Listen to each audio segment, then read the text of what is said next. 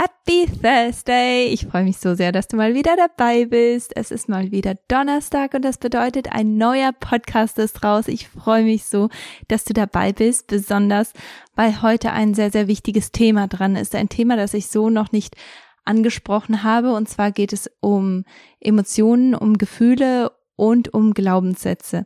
Ich habe die Edith Pauls bei mir zu Gast und die Edith ist eine Expertin, was diese ganzen emotionalen Sachen angeht, was es angeht, Glaubenssätze zu formen und dann auch zu verändern, weil das natürlich eine ganz, ganz große Arbeit ist oder sein kann, je nachdem, wo man so drin steckt und was so die Glaubenssätze sind. Ich habe die Ehre gehabt, mit der Edith selbst auch persönlich zusammenzuarbeiten und deswegen weiß ich, wie kostbar die Arbeit ist, die sie leistet. In dem Gespräch heute werden wir uns besonders mit dem Thema Kinderwunsch beschäftigen, aber auch mit dem Thema, was mache ich eigentlich mit mit Emotionen, die oder mit Gefühlen, die ich so nicht ähm, nicht zulassen möchte, wie zum Beispiel Wut oder Eifersucht, Gefühle, die man eigentlich gerne wegdrückt und gar nicht so fühlt. Und sie erklärt, was dann passiert, also was langfristig passiert, wie diese, wie diese Gefühle sich dann in Emotionen dann später äußern und was das mit unseren Glaubenssätzen zu tun hat, wie man auch genau Glaubenssätze verändern kann, warum das so wichtig ist. Und ich habe die Ehre gehabt, hier auch so eine kleine Extra-Session zu bekommen und habe meine Fragen zum Thema ähm, ja Dreijährige auch gestellt. Und ich finde das auch ganz interessant, was sie so zum zum Lofi gesagt hat und zu seinen Gefühlen, die er im Moment so fühlt. Und ja, vielleicht ist das auch für den einen oder anderen etwas. Also ich denke, da sind ganz, ganz viele Schätze in diesem Podcast. Edith ist übrigens auch eine der Expertinnen, die ihr als Bonus in meinem Trimester Null Kurs wiederfinden werdet. Und sie teilt ihre Informationen und ihre Hilfestellungen auch in meinem Kurs. Also von daher, wenn du das Gefühl hast, die Edith hat äh, Informationen und ähm, macht eine Arbeit, die du brauchst und von der du profitieren kannst, dann und du denkst vielleicht sowieso darüber nach, bei Trimester Null dabei zu sein, dann ist das nochmal ein weiterer Grund für dich, dabei zu sein weil, wie gesagt, die Edith da auch wertvollen Input dazu gibt. Also Genau, schaut euch auf jeden Fall mal an, was die Edith so leistet. Das ist ein ganz, ganz toller Podcast geworden. Leider hat es bei uns mit der Insta Live nicht ganz so gut geklappt in dem Podcast. Also deswegen muss ich mich entschuldigen, dass wir so ein bisschen hin und her hatten, äh, was was so gerade den Anfang angeht. Also von daher, ich hoffe, ich, ihr stört euch nicht daran. Ich hoffe, da ist auch kein Echo. Es hat sich bei mir an meinem Ende während dem Podcast-Interview so ein bisschen nach Echo angehört. Ich hoffe, dass es euch aber nicht stört. Ich muss mich dafür entschuldigen. Und ja, aber ich denke, der größte Teil vom Interview ist ähm, ja ganz gut geworden und ganz normal geworden. Also ich hoffe, dass, äh, dass du dich nicht daran störst. Genau, jetzt rede ich aber auch nicht weiter um den heißen Brei, sondern starte direkt in den Podcast. Viel Spaß dabei. Jahrelang suchte ich nach der Lösung für meine Hormonstörungen und meinen unregelmäßigen Zyklus. Ärzte konnten mir nur mit der Pille helfen, die meinen bestehenden Nährstoffmangel und meine Hormonimbalance zusätzlich verstärkten. Erst als ich Nährstoffe und Lebensstilveränderungen nutzte, sah ich echte Veränderungen. Heute arbeite ich als Nährstoffexperte und Integrative Health Practitioner, um dir zu helfen, deine Hormone und deinen Körper zu verstehen. Bei Die Heile Frau bringe ich dir jede Woche einen neuen Podcast zum Thema Hormone, Nährstoffe und ganzheitliche Heilung. Liebe Edith, ich freue mich so sehr, dass du hier bist. Wir, wir haben noch einen zweiten Anlauf hier. Ähm, jeder, der bei der Instagram Live dabei war, der weiß, was für ein Huddelmuddel wir hatten. Und ähm, jeder, der sich den Podcast jetzt aber anhört, der ähm, hört das natürlich ohne irgendwelche Unterbrechungen. Ich habe die Edith bei mir. Und Edith hat einfach so eine wichtige und entscheidende Arbeit, die sie leistet. Und da ich selber mit ihr arbeiten darf, weiß ich, was für ein großer Mehrwert das auch ist. Und deswegen freue ich mich, dass ich die Edith mit euch teilen darf. Und ähm, deswegen, Edith, ich lass dich noch einmal ganz kurz erzählen, wie du überhaupt dazu gekommen bist, mit Emotionen, Gefühlen und Glaubenssätzen zu arbeiten und was du sonst noch so alles machst. Liebe Kathi, vielen, vielen Dank für das nette Vorstellen und Begrüßen. Ich bin natürlich auch sehr, sehr froh, mit dir zusammenarbeiten zu dürfen. Und ich freue mich über, ja, über unsere Bekanntschaft und dass wir, glaube ich, kann das zu Recht so sagen, dass wir voneinander lernen können. Wir lernen miteinander und voneinander. Das, also der wichtigste Punkt oder der wichtigste Grund, warum ich diese Arbeit mache, ist tatsächlich mein Glaube, dass ich sage, Wissen verpflichtet. Hm. Ich gehe also davon aus, dass das, was ich weiß, dass das, was ich lerne, dass mich das verpflichtet. Mhm. Und zwar verpflichtet mich das im positiven Sinne. Es verpflichtet mich dazu, diese Dinge mit anderen Menschen zu teilen und sie anderen zugänglich zu machen. Mhm. Und das ist das, was auf meiner Fahne steht, jetzt schon seit ganz, ganz vielen Jahren, dass ich sage, ich verpflichte mich dazu, das, was mir geholfen hat und das, was mich vorwärts bringt, mit anderen Menschen zu teilen, damit so viele wie möglich die Chance bekommen, wirklich das Leben zu leben, für das sie bestimmt sind. Und ich glaube von ganzem Herzen, dass jeder Mensch dazu bestimmt ist, im Überfluss zu leben. Ich glaube von ganzem Herzen, dass wir von Grund auf, dass es unser Geburtsrecht ist, in Freiheit zu leben. Ich glaube, dass wir zur Freiheit berufen sind. Und ich merke aber, dass sehr, sehr viele Menschen nicht frei sind, so wie auch ich nicht frei war und mich deshalb auf den Weg gemacht habe und auf die Suche. Ich liebe Gott und ich liebe die Bibel. Und ich sehe so viele Dinge in der Bibel, wo ich gedacht habe, das sehe ich in meinem Leben gar nicht. Und das war etwas, was mich frustriert hat und was mich aber auch angetrieben hat, mhm. weil ich gedacht habe, Gott hat sich nicht verändert. Er ändert sich nicht. Das heißt, für jeden gibt es die Chance, so zu leben, wie die Bibel das beschreibt. Und ich wollte das erleben. Ich habe gesagt, ich will der Mensch sein, der von sich sagen kann, das habe ich erlebt. Und das kann ich heute. Und ich habe mich verpflichtet, das zu teilen. Und vor einigen Jahren habe ich halt die Entdeckung gemacht, die Entdeckung der Gefühlsarbeit, mehr oder weniger zufällig. Natürlich glaube ich nicht an Zufälle. Ja, ich glaube, dass Gott uns führt. Ganz fest glaube ich das. Und es war einfach das nächste Level dran, der nächste Schritt, das nächste Thema. Und das ist für mich das Thema Gefühle und Emotionen. Mhm. Und ich habe da ähm, einen Kurs besucht, um selbst zu lernen, was sind denn Gefühle, wie identifiziere ich sie in mir, wie löse ich sie auf und wie lerne ich die Kraft der Gefühle zu nutzen, dass es mir hilft. Ja. Und es hat mich so fasziniert, dass ich gedacht habe, okay, auch das will ich gerne teilen und deshalb habe ich das auch zu einem wirklich wichtigen Baustein in meiner Arbeit gemacht und bin regelmäßig geflasht, was Menschen erleben können, wenn wir das verbinden. Ja, mhm. wir sind nun mal Geist, Seele, Körper und in all diesem soll Einheit herrschen. Das ist der Grundgedanke. Mhm. Und es ist möglich. Mhm. Und das ist mein Einsatz, dass ich mich dafür einsetzen möchte, dass es jeder lernen kann, der es lernen möchte. Ja. Ja, und es ist ja auch ähm, häufig, man weiß nicht, was man nicht weiß, gell? Und äh, deswegen ist es auch so wichtig, dass man Leute hat, die einen darauf aufmerksam machen, dass man in irgendeiner Art und Weise dann ja dieses Unwissen hat und dass man andere Wege und Chancen hat, die man ergreifen sollte. Ähm, kannst du einmal mhm. ganz kurz darauf eingehen, was ist der Unterschied zwischen Gefühlen und Emotionen, weil irgendwo, ähm, ich bin selber eine Person, die irgendwo ja nicht so recht weiß. Für, für mich ist das irgendwo sehr, sehr ähnlich. Emotionen ähm, gehen für mich noch mal ein bisschen weiter als Gefühle, aber so richtig erklären kann ich das eigentlich nicht. Könntest du das aber einmal machen? Ja, sehr gerne. Grundsätzlich ist es wichtig, dass wir wissen, es gibt keine vorgefertigte Definition zum Begriff Gefühl mhm. oder Emotion. Das heißt, wenn du diese Begriffe verwendest, dann musst du dich auch entscheiden, dich auf eine Definition festzulegen. Du wählst dann eine Definition. Natürlich gibt es Psychologen, die sich darauf festgelegt haben und du musst dann schauen, womit gehe ich mit.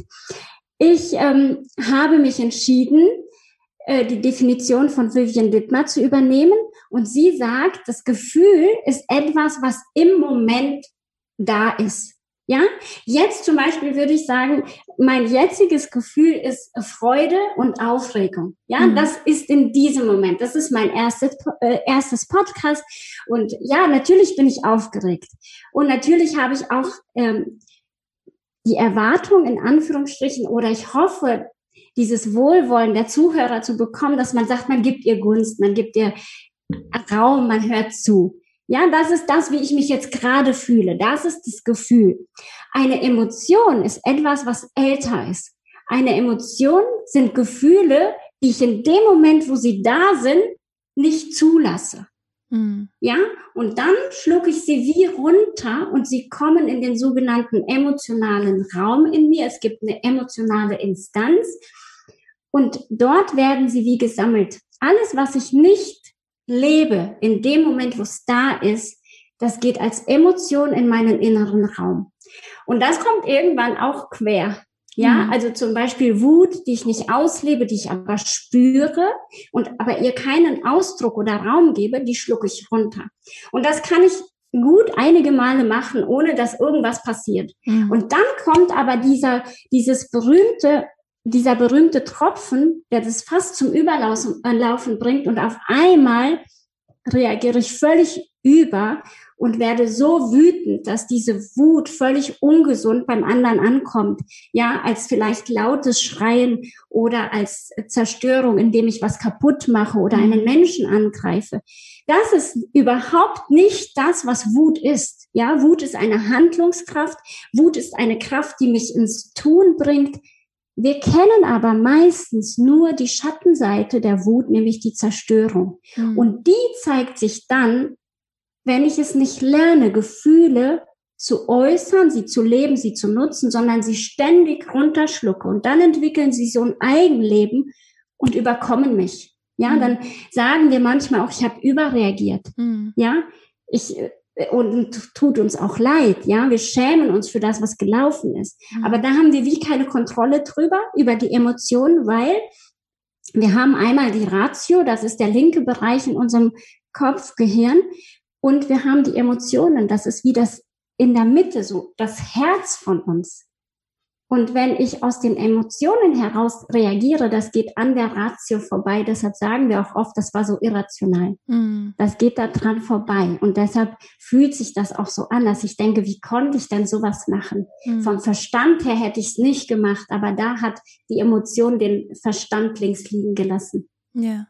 Ja, das ist total. Und das ist auch, ähm, denke ich, so genau. wichtig, auch zu verstehen, was ist jetzt eigentlich der Unterschied, wo komme ich da eigentlich jetzt her? Und ähm, vielleicht möchte ich an dieser Stelle jetzt auch gerade die Live auch schon wieder abbrechen, weil ich merke, da ist so ein kleines Echo und ich will auf keinen Fall diesen Podcast ähm, die Qualität von dem Podcast damit stören, weil ich sehe schon, dass da so sehr viele andere Themen kommen werden, die den äh, Zuhörern auch unglaublich helfen können. Also jeder, der sich diese Live jetzt anschaut, hört euch einfach den Podcast dazu auch an und da bekommt ihr dann auch viel mehr Informationen dazu. Also ähm, deswegen werde ich diese Live jetzt einmal kurz abbrechen und ähm, Edith, ich sehe dich dann bei Zoom wieder. Mhm. Und ähm, ja, lass uns einfach mal weiterreden. Wie ähm, diese, diese Emotionen, du hast ähm, eben gesagt, dass ähm, manche, manche Emotionen, die sind nochmal viel schwieriger ähm, zu verstehen, wenn du ähm, oder äh, die, die äußern sich dann später, nachdem man etwas nicht zugelassen hat und du, ähm, du merkst dann, dass ähm, dass diese Wut einfach so in dir sitzt und dann irgendwie äußert sich das.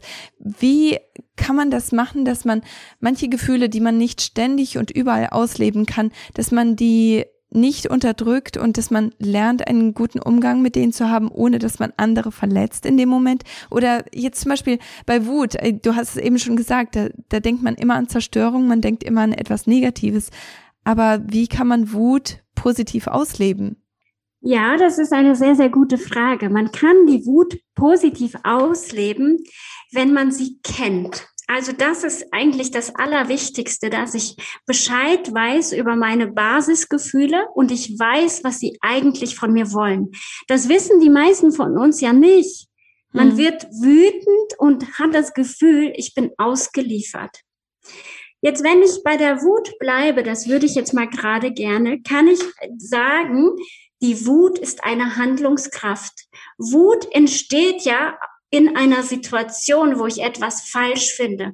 Ja, ich äh, mache mal ein ganz banales Beispiel. Ja, ich bin berufstätig und komme mittags von der Arbeit nach Hause oder nachmittags und merke, boah, das Geschirr vom Mittagessen steht noch auf dem Tisch. Und ich habe aber mit meinen Jungs abgesprochen, wenn ihr gegessen habt, räumt ihr bitte alles in die Spülmaschine und dann könnt ihr Hausaufgaben machen. Ich komme nach Hause und das Geschirr steht da, vielleicht steht sogar noch das Essen da und es sind Fliegen da und es ist alles nicht schön. Und der erste Gedanke, den ich habe, ist, das ist falsch. Mhm. Und dieser Gedanke löst Wut in mir aus. So, und warum löst es Wut aus? Weil die Wut ist eine Handlungskraft, die mich von falsch zu richtig bringen will. Sie will mich unterstützen. Deshalb spricht man auch von wenn man von Gefühlen spricht, dann spricht man über Kräfte, die uns unterstützen, die uns helfen. So, und diese Wut will mir jetzt helfen, aus falsch richtig zu machen. Und im gesunden Umgang würde das bedeuten, ich ähm, konfrontiere ganz einfach meine Kinder und ich äußere das, was ich fühle. Ja, ich sage, Jungs, es ist falsch, dass das Geschirr noch hier steht und es macht mich wütend. Könnt ihr bitte erklären, warum das so ist? Ja, dann habe ich niemanden angegriffen, dann war ich auch nicht unhöflich oder wenig wertschätzend, sondern ich habe das, was mir hochgekommen ist, genutzt. Und dann haben meine Jungs die Chance zu erklären, warum was wie ist. Es kann ja auch sein, dass etwas Gravierendes dazwischen gekommen ist und ich dann auch verstehe und sage, ach Freunde, gar kein Problem, dass das Geschirr noch da steht, ihr habt völlig richtig gehandelt. Hm. So, und das machen wir aber ganz oft nicht, weil wir gar nicht wissen, warum wir die Gefühle haben. Wir, dieses Bewusstsein ist nicht da und lässt uns dann wie automatisiert reagieren. Das heißt, ich komme nach Hause, ich sehe das Geschirr da stehen und ich bin wütend und ich schreie vielleicht meine Jungs an. Mhm. Und dann sagen sie mir den Grund, warum es so ist und ich schäme mich, dass ich nicht nachgefragt habe. Und das, was ich in der Gefühlsarbeit vermittle und was ich mir wünsche, dass Menschen lernen, dass sie bei sich sind und ihr Gefühl äußern es gelingt mir sehr gut, in mein Gefühl zu äußern und auch ins Handeln zu kommen, wenn ich mit mir im Reinen bin. Wenn ich allerdings über Jahre die Wut in mir nur gespeichert habe, weil ich irgendwann beschlossen habe, ich darf als Frau zum Beispiel, hat man das häufig, ich darf nicht wütend sein, weil mhm. ich muss freundlich und angenehm sein. Das verhindert natürlich nicht, dass ich wütend werde. Ja. Es verhindert lediglich, dass ich vernünftig ins Handeln komme. Und dann, wenn das der Fall ist und ich die Wut über Jahre sammle, dann passiert es mir häufig, dass ich überreagiere. Dann habe ich in so einem Moment, wo ich etwas als falsch bewerte, noch nicht mal die Chance, vernünftig ins Sprechen zu kommen, sondern da geht direkt die, äh, die emotionale äh, Instanz äh, kommt dann auf den Plan und reagiert in Zerstörung. Deshalb ist es so wichtig, dass wir unseren ich nenne das mal emotionalen inneren Raum, dass wir den immer wieder sauber halten. Wir haben diesen Bereich in uns, wo wir Gefühle auch schon mal zwischenlagern können, aber nicht, dass sie dort für ewig bleiben. Wir haben die Verantwortung über das, was wir zwischenlagern, ja, dass wir uns um diese Dinge auch kümmern, dass ich mir wie einen Moment nehme, einen ruhigen Augenblick, wo ich dann mal da reingehe und sage, okay, was empfinde ich gerade als falsch? Ja, und dann rufe ich mir eine Situation in meinem Alltag ins Gedächtnis, die ich als falsch bewerte, wo ich aber nicht ins Handeln gekommen bin. Und dann kann ich mir überlegen, welche Handlung wäre dann da richtig gewesen. Und dann lerne ich quasi so diese Wut in mir hochzuholen und sie zu spüren. Und tatsächlich ist es so, Emotionen lösen sich auf, wenn wir ihnen Raum geben. Mhm. Ja, wenn wir sie nicht bewerten, wegschieben, ähm, leugnen oder was es auch immer für Techniken geben, sondern gibt, sondern dass wir sie zulassen, ja, dass ich diese Wut auch mir anschaue und ihre Botschaft verstehe und dadurch halt in Selbstheilung gehe. Ja, weil ich gehe dann wie in Versöhnung mit dem, was ist. Und das äh, sorgt dafür, dass mein emotionaler innerer Raum leerer wird. Und je weniger dort drin ist, desto weniger kann ich ja überreagieren. Mhm. Übrigens, dieses Überreagieren, das gilt nicht nur für die Wut. Ich kann auch in der Trauer überreagieren oder in der Angst. Also das kann mir in jedem dieser Basisgefühle passieren. Mhm. Ja, ich, ich muss, ähm, mhm. und das ist wahrscheinlich jetzt auch nicht, ähm, ich, ich, äh, ich nutze das einfach jetzt, dass du in meinem Podcast bist und gebe dir eine, eine Situation von meinem täglichen Leben im Moment. Und zwar, ähm, äh, jetzt, wenn, wo ich dir zuhöre, mache ich mir natürlich dann auch Gedanken, wie, was löse ich in einem Dreijährigen aus, wenn ich Wut oder, oder äh, Trauer nicht ausreichend zulasse, weil wir haben im Moment ähm, sehr, sehr extreme Phasen von Traurigkeit in meinem Dreijährigen. Und wenn mhm. er traurig ist, dann ist er todtraurig, dann kann er sich gar nicht beruhigen.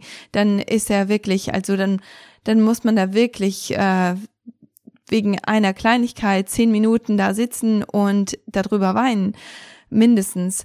Und wenn er wütend ist, dann muss er mich wirklich schlagen und beißen. Und mittlerweile bin ich an dem Punkt, wo ich sage, okay, wenn du mich unbedingt beißen musst, dann, dann beiß fester. Dann, dann beiß einfach, weil ich einfach nicht weiß, mhm.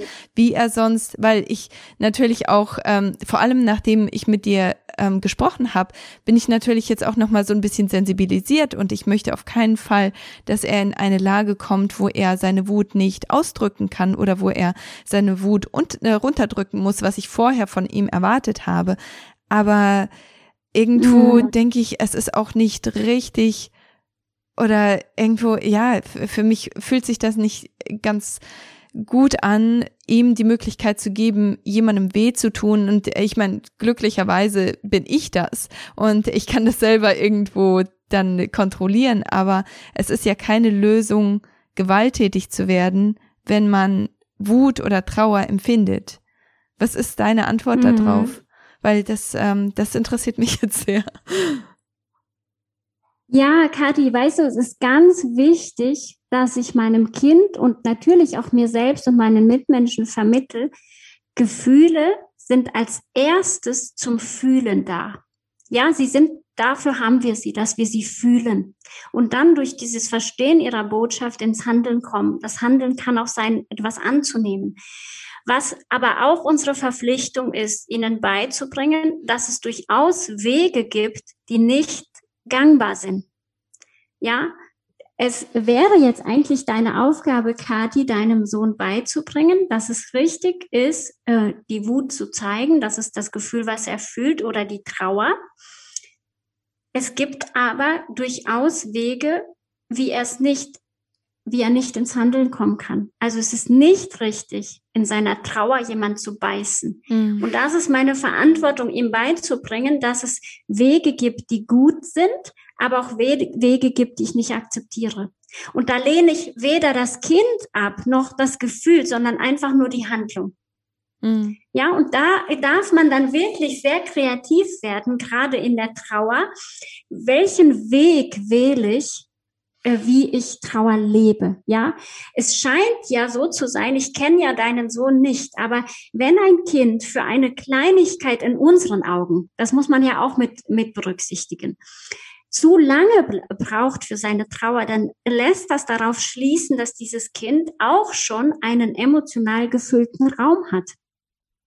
Ja, also man muss dann drüber nachdenken. In seinem Fall ist es ja definitiv so, weil er sieben Familien vor uns hatte. Also er hat sehr viel. Ja, überleg sehr, mal. Ja, also er hat sehr, sehr viel, was er nachholen muss, schon mit drei.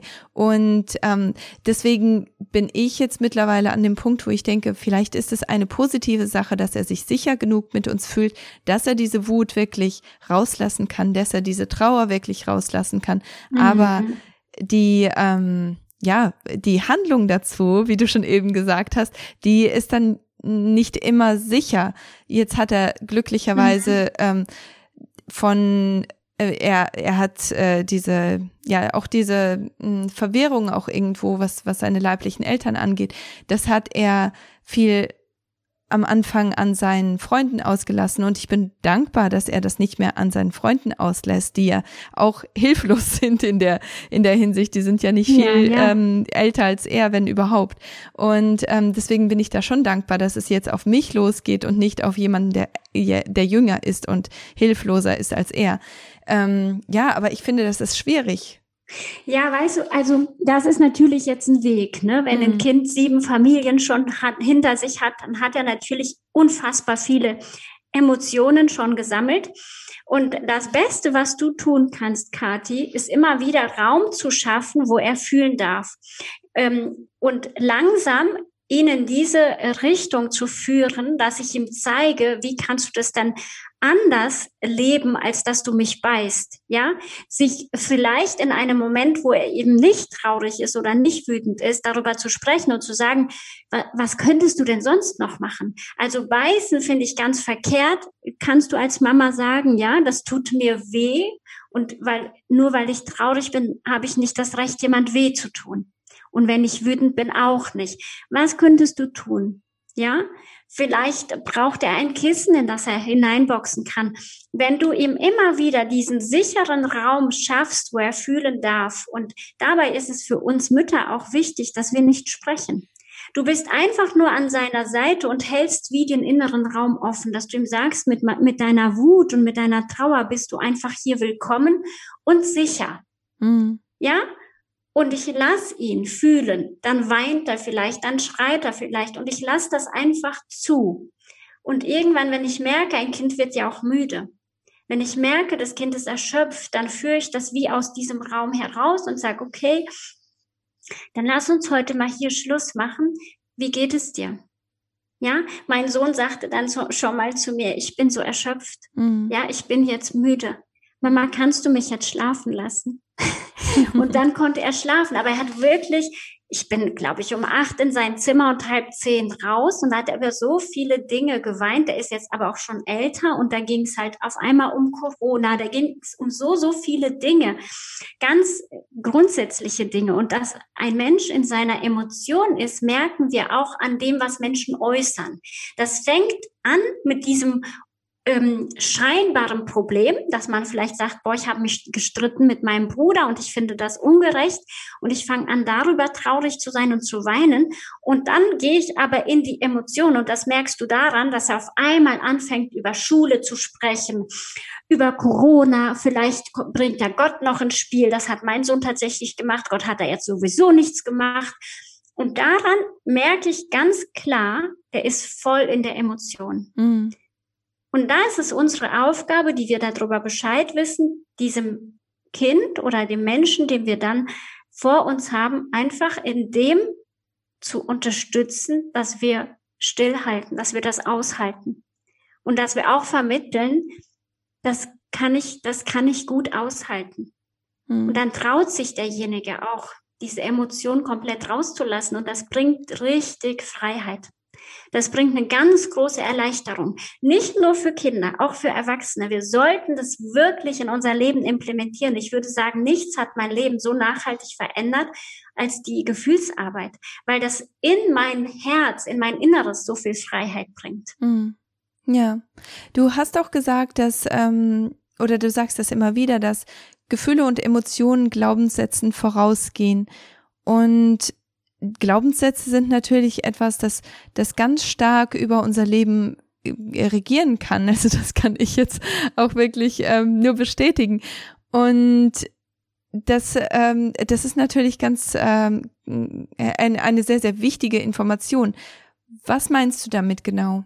Im Grunde kannst du ganz gleich, wo du herkommst, ob du dir jetzt das Handeln eines Menschen dir anguckst, ob du das Fühlen anguckst oder die Glaubenssätze, du kommst halt immer zu dem du kommst immer zu einem Ergebnis, so will ich das mal sagen. Es gibt sehr viele Menschen, die übers Fühlen sprechen. Ja, wenn ich Klienten in meiner Praxis habe, dann sprechen die, ich habe mich so und so gefühlt. Und dieses Fühlen lässt mich natürlich zum Glaubenssatz gehen. Ja, wenn sich jemand vernachlässigt fühlt, wenig gewertschätzt oder wertlos, dann steckt der Glaubenssatz, ich bin nichts wert dahinter. Der Glaubenssatz, ich bin nichts wert, macht das Gefühl der Wertlosigkeit.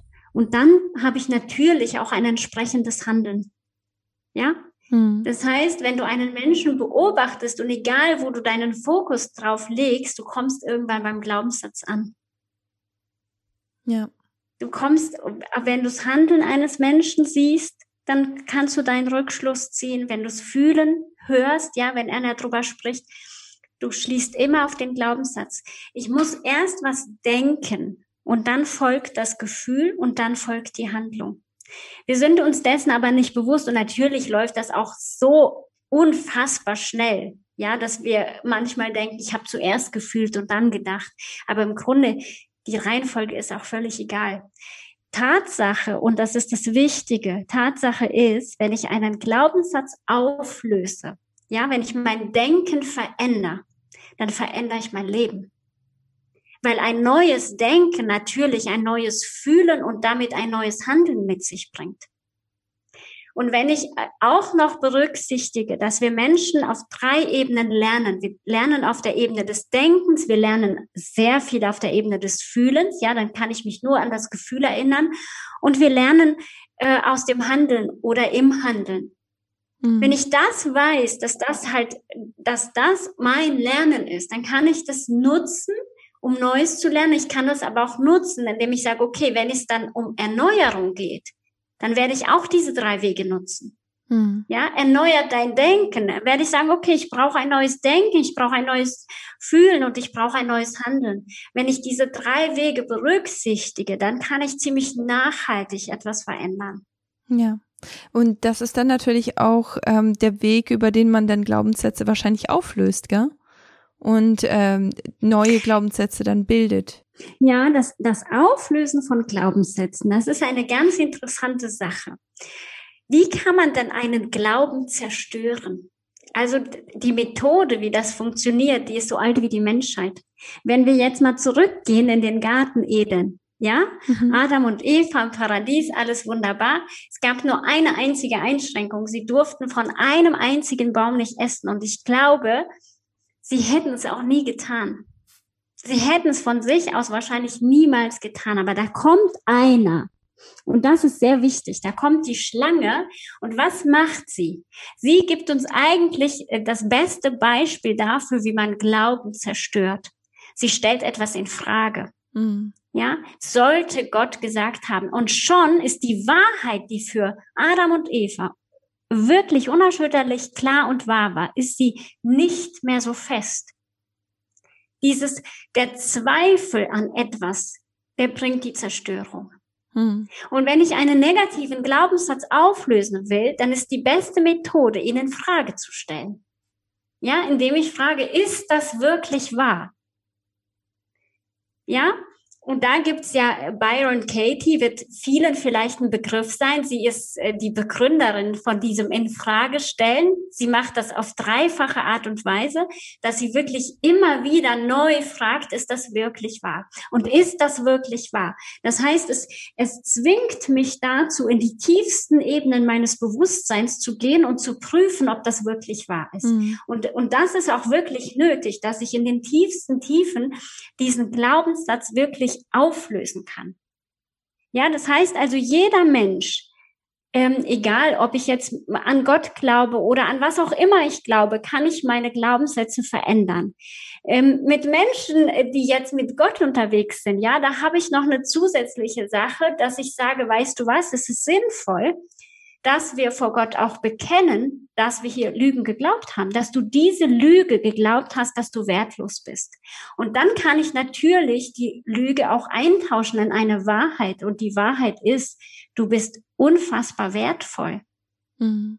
Ja, und dann darf ich das auf diesen eben genannten drei Ebenen verinnerlichen. Ich darf erstmal diesen Satz mir immer wieder vorsprechen und da muss man natürlich ganz ehrlich sein mit sich selbst und auch mit seinen Mitmenschen. So eine Bildung vom neuen Glauben, das ist auch Arbeit. Erneuere dein Denken, das ist einfach auch Arbeit. Das muss man auch dazu sagen. Es ist nicht so, du gehst einmal in so eine Session mit mir und bist dann ein neuer Mensch. Es, äh, das meiste ähm, passiert, nachdem ich die Glaubenssätze aufgelöst habe. Ja, dann bin ich gefragt als der Ratsuchende. Mhm. Es ist nämlich dann meine Aufgabe, dieses neue Denken zu trainieren, indem ich mir das immer wieder vorsage, ja, indem ich morgens wach werde. Ich nutze dann natürlich auch die Zeitfenster, wo mein Hirn besonders ähm, aufnahmefähig ist. Das sind die Zeiten kurz nachdem ich wach geworden bin und kurz bevor ich einschlafe. Das ist die sogenannte Trance. Die kann man nutzen. In der Zeit sage ich mir genau die Dinge, die ich in mein Leben holen will.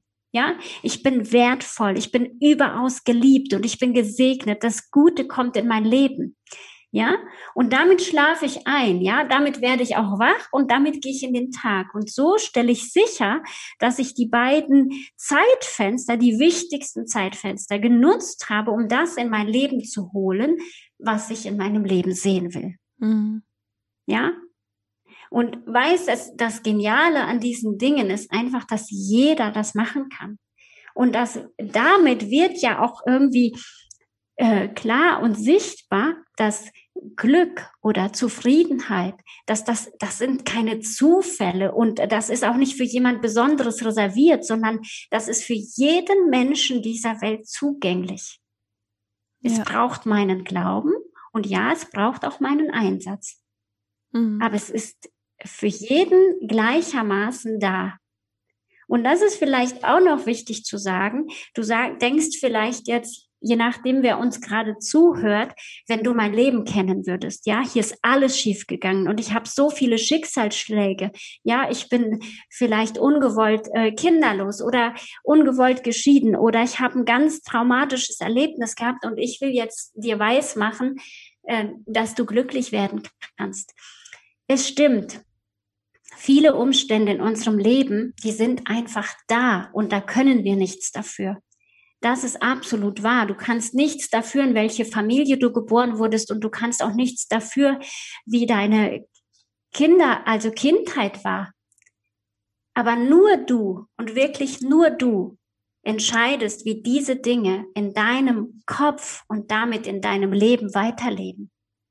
Und da hast du die gleiche Entscheidung wie jeder Mensch. Wir alle können uns entscheiden, aus den kaputten Dingen unseres Lebens etwas Tolles aufzubauen. Es ist eine Entscheidung. Oder dass wir uns entscheiden, das Leben unserer Eltern zu wiederholen oder das Leben, wie es gestern und vorgestern war. Hm. Ja, wir sollen ja mehr als alles andere auf unsere Gedanken achten, weil sie entscheiden über uns, unser Leben. Die Gedanken entscheiden über unser Leben, nicht das, was uns geschieht. Und ich glaube, wenn wir das verinnerlichen, das ist vielleicht am Anfang auch äh, schwer zu verdauen, weil ich dann ja auch mir eingestehen muss, dass das Drama, in dem ich gerade lebe, auch meine Verantwortung ist. Mhm. Ja, also das würde ich sagen, war für mich das Schwierigste, dieses zu schlucken. Das Leben hat mir nicht ganz so gut gefallen, wie es war. Und äh, zu akzeptieren, ich kann was draus machen, was Gutes, aber ich kann auch was Schlechtes machen. Und das, in dem ich bin, habe ich auch mit verursacht. Das war für mich schwer. Aber wenn, wenn du das geschluckt hast, wenn du das äh, für dich angenommen hast, dann bist du wie fähig weiterzugehen. Und eines ist sicher, egal wo du stehst in deinem Leben, ganz egal, ob du auf bei minus 20 stehst oder plus 100, wirklich völlig gleichgültig. Du kannst immer die nächste Stufe gehen. Mhm. Ja. Mhm. Ja, das stimmt. Und ich, äh, ich fand das auch sehr interessant in dem Gespräch, was wir zwei hatten. Da hast du auch, äh, du hast mich darauf aufmerksam gemacht, dass ich gesagt habe, ich möchte vertrauen, ich möchte, ich möchte glauben. Und dass das aber bedeutet, ich mache es im Moment noch nicht und ich bin noch nicht da, wo ich eigentlich sein möchte. Und ähm, ich denke auch gerade solche Sachen, die sind so in einem drin, dass man gar nicht ähm, bemerkt, wo man da eigentlich steht mit seinen Gedanken und mit seinen Glaubenssätzen.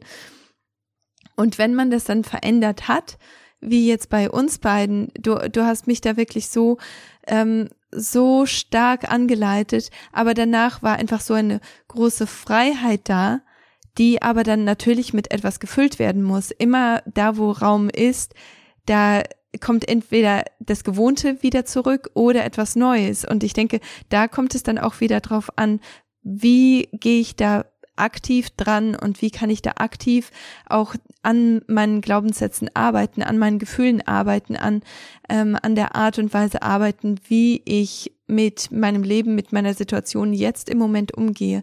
Und das, ähm, das fand ich einfach richtig stark. Und ja, da kann ich dir äh, ich, ich finde, es ist einfach auch gut zu wissen, okay, das, ähm, das ist nicht etwas, das ist mit einer Session, wie du schon eben gesagt hast, getan, sondern ich muss da wirklich auch aktiv dran gehen und aktiv etwas anderes noch, ähm, ja, ich muss das verändern, langfristig. Ja, Kathi, da hast du etwas wirklich Wichtiges gesagt. Wenn wir Glaubenssätze auflösen, dann haben wir ja Platz. Wir haben Raum. Glaubenssätze sind ja man kann sie mit Pflanzen vergleichen, die ganz tiefe Wurzeln haben. Dann ziehen wir diese Pflanze raus und dann haben wir plötzlich ein freies Feld. Mhm. Und dann ist es wirklich unsere Verantwortung, da was Neues einzupflanzen. Und dann geben wir einen Samen in die Erde, neue Glaubenssätze, zum Beispiel eben dieses, ich bin wertvoll, ich bin geliebt, ich bin erfolgreich in allem, was ich tue, Gott segnet mein Leben, all diese Sätze. Und dann lege ich das als Samen in die Erde. Und hier gilt das Prinzip der Saat und Ernte. Und das gilt für unser ganzes Leben. Alles, was wir tun, alles, was wir denken, alles, was wir teilen, alles, wie wir handeln, alles funktioniert nach dem Prinzip der Saat und Ernte. Und manchmal wundere ich mich über vielleicht so viel Schlechtes in meinem Leben. Dabei ist das Ergebnis vielleicht. Das ist ein Ergebnis von meiner Saat. Mhm. Oder ich wundere mich über so viel Segen, über so viel Gunst. Auch das ist ein Ergebnis von meiner Saat. Und wenn du ein gutes Leben haben willst, dann achte darauf, was du ausstreust. Dann achte darauf, was du sagst, was du tust, wie du Menschen begegnest. Dann wirst du auch eine gute Ernte haben. Und wenn ich diese neuen Samen in die Erde gelegt habe, ist es meine Aufgabe, das ständig zu wiederholen. Ja, ich muss das in mein Gedächtnis wie neu etablieren. Dieses neue Denken will verankert werden. Ich habe das ganz praktisch so, dass ich immer ein Buch habe, ja, in das ich die Sätze reinschreibe, die ich über meinem Leben aussprechen will. Und die lese ich mir täglich durch. Die lese ich mir jeden Tag durch und damit verändere ich mein Denken. Das heißt, ich könnte heute gar nicht mehr so denken wie vor 15 Jahren. Das geht gar nicht mehr. Ganz automatisch kommt ja dann in meinen Kopf das, was ich gestern schon gedacht habe und vorgestern und davor. Und das sind Dinge, die mich weiterbringen. Ich muss dafür sorgen, dass das Dinge sind, die mich weiterbringen, in, in, bringen, indem ich diese Dinge ständig wiederhole. Mhm. Und ja, das hört sich vielleicht im ersten Schritt nach Arbeit an, aber ich, ich kann dir versichern, dein Ehemann, deine Ehefrau, deine Kinder, deine Freunde, sie werden es dir danken. Zeit, die du dir nimmst, ist Zeit, die dir was gibt. Ja, Zeit, die ich mir nehme, um in mein Wachstum zu investieren, ja, in mein Denken zu investieren, in mein Fühlen und Handeln, ist Zeit, die mir was geben wird, indem ich ein Mitmensch werde, der für andere angenehm ist.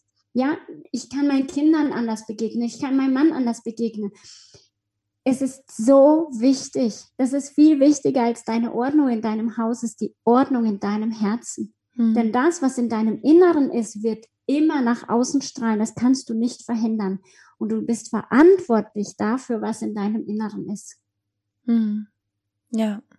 Ja, so, so kraftvoll. Und das ist ja eigentlich auch, das, das ist genau das, was Gott über uns ausgesprochen hat in der Bibel, immer und immer wieder. Es ist nur einfach so leicht zu vergessen, ja. Diese ganzen Sachen, die ja, man, man, wie du eben schon gesagt hast, man muss sich da immer wieder dran erinnern, man muss das immer wieder in den Vordergrund bringen, weil so viele andere Sachen sich wirklich um diesen Fokus streiten, so viele andere Sachen wollen den Fokus haben und das ist da wirklich eine ganz bewusste Entscheidung, die wir da treffen müssen. Ähm, Edith, dieser Podcast ist jetzt schon ähm, länger geworden, als ich gedacht hatte, was, was ich auch ehrlich gesagt erwartet habe. Das ist so ein großes, so ein entscheidendes und wichtiges Thema. Ähm, aber könntest du vielleicht noch einmal ganz kurz ähm, mit den mit den Zuhörern teilen, wie man das in der Kinderwunschzeit genau aktiv nutzen kann, diese diese Glaubenssätze, weil ähm, Kinderwunsch ist manchmal auch etwas, wo man sagt, bin ich es eigentlich wert? Verdiene ich das eigentlich? Vielleicht bin ich eine schlechte Mutter und deswegen kann ich einfach keine Kinder haben. Vielleicht äh, ist unsere Ehe nicht dafür ausgelegt. Vielleicht habe ich andere Aufgaben. Es gibt ja so viele Gründe, die man sich selber irgendwo auch ähm, ja in sein Leben spricht. Gell? Worte haben ja sehr viel Kraft. Ähm, was ist so eine aktive Sache, die du empfehlen würdest? Ja, also da hast du was Wertvolles gesagt. Worte haben Macht. Worte haben wirklich die Macht über Leben und Tod. Wir tun das oft so ähm, leichtsinnig manchmal auch ab und sprechen Dinge, die eine ungeheure Kraft und Auswirkung in unser Leben bringen, auch eine, die nicht so positiv für uns ist. Deshalb würde ich immer, egal um welches Thema es geht, und hier geht es jetzt, hast du nach dem Kinderwunsch gefragt, ich würde immer gucken, okay, das ist mein Thema welche Glaubenssätze habe ich dazu? Ganz generell würde ich das einfach mal von Grund auf aufrollen und würde fragen, okay, was denke ich darüber? Ja, bin ich es wert? Bin ich fähig? Was trage ich für Glaubenssätze in meinem Inneren in Bezug auf diesen Kinderwunsch? Und würde da erstmal gucken, was davon ist nützlich, was es war und was ist zielführend. Und alles, was es nicht ist, das muss dann wirklich vernichtet werden. Das darf nicht in meinem Inneren bleiben, weil das, was ich dann glaube, ich bin es nicht wert, Mutter zu sein. Ja, das heißt, mein Gehirn wird alles dafür tun, dass ich nicht Mutter werde, weil ich mich ja nicht wert fühle. Das klingt so verrückt, aber so einfach ist das. Tatsächlich ähm, haben wir ja auch zehn Jahre gebraucht, bis unser erster Sohn geboren wurde. Äh, und bei mir war es jetzt nicht so, dass ich nicht schwanger werden konnte, sondern ich habe das Leben nicht zu Ende ausgetragen. Und irgendwann ist dann ähm, mal in der Glaubenssatzarbeit rausgekommen, dass ich mich gegen das Leben entschieden habe. Ich habe entschieden, dass aus mir kein Leben kommt. Und als dieser Glaubenssatz aufgelöst wurde, ich war natürlich selber erschrocken, manchmal fassen wir solche Glaubenssätze oder nehmen sie in unser Leben auf und wir merken das gar nicht wirklich. Ich war wirklich erschrocken festzustellen, ja, das ist das, was ich geglaubt habe. Und dann habe ich diesen Glaubenssatz auflösen können und habe mich für das Leben entschieden, auch für das Leben in mir. Weiß ich noch ganz genau, am 8. Mai 2008. Und wirklich kurze Zeit später bin ich schwanger geworden und im Januar 2009 ist unser Sohn geboren. Und das war für mich eine der krassesten Erfahrungen in meinem Leben, dass es diesen Glaubenssatz einfach gab und deshalb wohl Leben entstehen konnte, aber ich habe es nicht behalten, weil ich mich dagegen entschieden habe, ohne dass ich es wusste. Also egal um welches Thema es dir geht, frag immer, was denke ich darüber? Was hm. für Glaubenssätze trage ich in mir? Und dann bist du fähig, das aufzulösen und etwas Neues zu formulieren, was dir weiterhilft. Ja. Ja, und ähm, in, an dieser Stelle möchte ich auch einmal ganz klar da, dazu aufrufen, dass, ähm, dass ihr euch wirklich informiert? Gibt es eine Edith in deiner, in deinem Umfeld oder, oder möchtest du direkt mit Edith zusammenarbeiten? Also es gibt so viele Menschen, die in der Hinsicht wirklich helfen können und ähm, ich muss für mich persönlich sagen, ich hätte viele Sachen einfach nicht, ich habe viele Sachen einfach nicht gesehen, obwohl ich diese, diese Arbeit geleistet habe mit Glaubenssätzen und mich sehr viel darüber informiert habe, aber es braucht so oft die Perspektive von außen, zu sehen, was eigentlich innen drin los ist und sich da einfach hinzusetzen mit einer anderen Person, die dich vielleicht sogar gar nicht kennt und die richtigen Fragen stellt. Das ist einfach so kraftvoll und kann so viele Sachen auflösen, einfach nur, weil man ist manchmal einfach zu nah dran. Man kann sich selber manchmal gar nicht richtig objektiv sehen. Und deswegen ähm, an der Stelle möchte ich auch, obwohl Edith da jetzt ganz, äh, ganz klare ähm, Anleitungen auch gegeben hat, ich denke, manchmal äh, ja, ist man da einfach zu nah dran. Also wenn, wenn du als Zuhörer gerade das Gefühl hast, okay, das könnte für mich wirklich ein Problem sein, das könnte der Grund sein, weshalb ähm, das, was ich nicht, ähm, ja, was ich nicht erreichen kann, ähm, nicht funktioniert. Vielleicht ist das ein Glaubenssatz. Dann arbeite einfach mit jemandem zusammen verlass dich nicht drauf, dass, dass du das selber unbedingt rausfindest. Und natürlich kannst du einfach ins Gebet gehen und, und Gott darum bitten, da die Leitung zu geben, aber manchmal ist die Leitung ein, einfach auch in Form von einer anderen Person. Also es muss nicht unbedingt immer ähm, ja alleine sein. Und deswegen sind wir auch eine große Familie, deswegen sind wir eine Community und das ist auch der einer der Gründe, weshalb ich Edith unbedingt hier haben wollte, weil wir müssen wirklich alle füreinander einstehen und alle ja diese, diese Botschaften auch weitertragen, damit wir einander helfen können. Und ähm, deswegen sei nicht scheu, wenn, wenn du das Gefühl hast, das ist so dein, dein, ähm, ja, dein Stolperstein im Moment. Sei nicht scheu. Genau.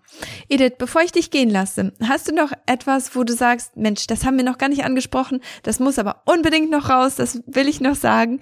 Hast du noch etwas für meine, für meine Zuhörer? Ja, ich würde also sehr, sehr gerne einfach noch eine Ermutigung weitergeben, ganz gleich, wo du stehst. Du bist immer fähig, die nächste Ebene zu gehen. Und du bist immer fähig, in ein gutes Leben zu gehen. Du bist einfach nicht verurteilt oder du bist auch nicht lost. Du bist immer fähig, es zu tun. Und ich würde dich auch bitten, auch wenn du jetzt sagst, boah, mir geht's so, so schlecht, einen kleinen Schritt zu gehen und sich Hilfe zu holen und zu erleben, dass das Leben sich ändern kann. Wenn ich denn das Ja dazu finde und ich, dazu ermutige ich dich, finde das Ja zu einem Leben, zu einem guten Leben und du bist berufen zur Freiheit, du bist berufen zu einem wundervollen Leben im Überfluss. Such dieses Leben. Also es liegt wirklich an dir, den ersten Schritt zu gehen, ja, und dann sich Hilfe zu holen, um dann in Freiheit zu kommen. Mhm. Schön. Edith, eine allerletzte Frage, die ich jedem einzelnen meiner Gäste stelle, ist, was bedeutet Heilung für dich? Dieser Podcast heißt Die heile Frau und Heilung hat so viele verschiedene Gesichter, hat viele Perspektiven und viele Facetten. Was sind so, ähm, was ist dein Fokus? Was bedeutet Heilung für dich? Heilung bedeutet für mich, angekommen zu sein wirklich angekommen. Ich würde sagen, Heil sein ist, beginnt in meiner Seele und es dehnt sich aus, dann wird im Äußeren sichtbar, aber es beginnt in meinem Innern. Mhm. Das heißt wirklich für mich angekommen zu sein, angekommen bei Gott und dann komme ich an bei mir im Leben und dann ist alles, ist alles gut und dass das Heilsein mit meinen äußeren Umständen nicht so viel zu tun hat. Mhm. Das ist ein innerer Zustand. Das ist, was ich sagen würde. Ja, schön. Dankeschön. Ja, und ich denke, das, das ist wirklich ähm, viele Sachen, die wir so immer im ähm, wenn, wenn wir nur versuchen, das Äußere zu, zu ändern, dann ist es, äh, ja, es hat nicht die gleiche Kraft, gell? Wir können zwar sehr viel erreichen, aber wir können nicht alles erreichen damit. Mhm. Mhm. Sag mal, wie kann man dich finden? Wie kann man mit dir zusammenarbeiten? Was bietest du an? Und was können meine Zuhörer von dir in Anspruch nehmen? Ja, bisher ist es so, dass man mich äh, bei Instagram findet oder bei Facebook oder man schreibt mich eben einfach per E-Mail an. Und ähm, eine Webseite ist noch in Arbeit, die gibt es noch nicht, aber ich freue mich über E-Mail-Nachrichten oder über Instagram erreicht zu werden. Da freue ich mich drüber. Man kann eins zu eins mit mir arbeiten oder man kann auch ins Gruppencoaching kommen, in ein Online-Seminar kommen. Also es gibt diese drei Möglichkeiten gerade. Ja, und ähm, die werde ich dann, also auch sobald äh, die Website verfügbar ist, werde ich diese ganzen Links auch in die Show Notes packen oder besser gesagt in ähm, in meinen Blogpost packen und ähm, da, über die Show Notes kannst du auf den Blogpost kommen und dir alle Links anschauen und auch ganz genau herausfinden, wie du mit der Edith zusammenarbeiten kannst. Und ich freue mich einfach riesig, Edith, dass du dir die Zeit genommen hast, dass du so viel Wissen mit uns geteilt hast, dass du so großzügig warst mit deinem Wissen. Und ich danke dir. Ja, danke, Kathi, dass ich dabei sein durfte. War mir eine Ehre. Dankeschön. Dann ähm, sehen wir uns beim nächsten Mal. Mit Sicherheit. Bis dann, Edith. Tschüss. Tschüss. Und habe ich zu viel versprochen? Ich glaube nicht. Dieser Podcast war so vollgepackt mit Schätzen und mit so wertvollen Tipps von der Edith. Und wenn du die Edith ähm, ja, wenn du schauen möchtest, wo es die Edith gibt, ihre Website gibt es im Moment noch nicht.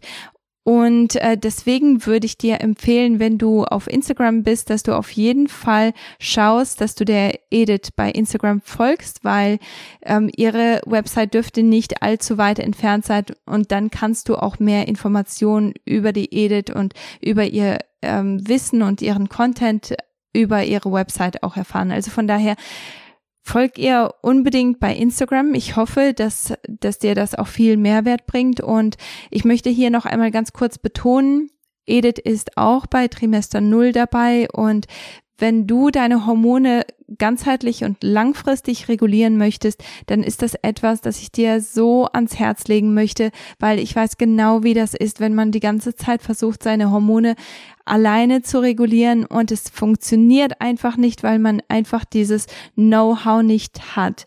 Und deswegen ist der Trimester Null Kurs unbedingt etwas für dich, ob du jetzt schon in der Kinderwunschzeit steckst oder ob du deine Hormone regulieren willst, bevor du überhaupt an Schwangerschaft denkst. Es ist ein ganz, ganz wichtiges Thema und so entscheidend, nicht nur für Frauen, sondern auch für Männer. Also von daher geh einfach ruhig auf die Warteliste und dann bist du auch eine der ersten, die erfährt, wenn der Kurs, wenn die Kurstüren wieder öffnen und wie viel es kostet, wann es losgeht, wie es losgeht, dann erfährst du alle Einzelheiten. Und deswegen ich möchte nicht, dass du das verpasst, wenn du daran interessiert bist. Und du als Podcasthörer hast da auch nochmal einen extra Vorteil, Du kannst nämlich einfach mit, mit dem Stichwort Podcast die heile Frau an uns, äh, also eine Nachricht an uns schreiben und wir reduzieren deinen Preis nochmal extra. Also von daher ähm, bist du als Podcast-Hörer, Hörerin da im absoluten Vorteil. Ich freue mich riesig, dich auf der anderen Seite zu sehen und ich bin gespannt, was wir alles miteinander erreichen und erleben dürfen. Und jetzt wünsche ich dir noch ganz viel Spaß beim Lied mit Levi McGrath. Solltest du irgendwelche Fragen zu dem, zu dem Trimester Null Kurs haben oder zu der Zusammenarbeit mit Edith, kannst du mich natürlich jederzeit gerne anschreiben und ich versuche das so schnell wie möglich zu beantworten. Ich drücke dich ganz, ganz feste. Bis zum nächsten Mal. Tschüss. Hearts are beating.